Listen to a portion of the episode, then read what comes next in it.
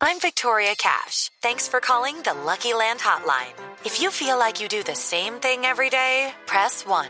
If you're ready to have some serious fun for the chance to redeem some serious prizes, press 2. We heard you loud and clear. So go to LuckyLandSlots.com right now and play over 100 social casino-style games for free. Get lucky today at LuckyLandSlots.com. Available to players in the U.S., excluding Washington and Michigan. No purchase necessary. VGW Group. Void prohibited by law. 18 plus. Terms and conditions apply.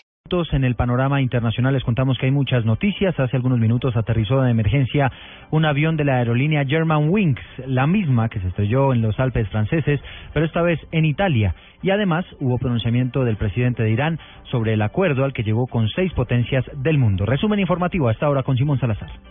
El presidente de Irán, Hassan Rouhani, mencionó que es posible cerrar un acuerdo nuclear definitivo con las grandes potencias, pero únicamente si ambas partes mantienen sus promesas. El presidente iraní declaró que las sanciones contra su país serán levantadas cuando inicie la implementación del acuerdo. En otras noticias, la subsecretaria de Estado de Estados Unidos para Latinoamérica, Roberta Jacobson, confesó estar decepcionada por la reacción de los países latinoamericanos a las sanciones adoptadas por su nación contra funcionarios venezolanos. Calificó el respaldo de los países latinoamericanos a Venezuela como un ejercicio de solidaridad basada en la retórica. Por último, la segunda caja negra del avión de Germanwings revela que el copiloto Andreas Lubitz aumentó de forma voluntaria la velocidad del descenso antes de precipitar la aeronave en los Alpes franceses con 150 personas a bordo. Las investigaciones demuestran que Lubitz, hasta la víspera de la tragedia aérea, buscó en Internet información sobre modo y métodos para suicidarse. Simón Salazar, Blue Radio.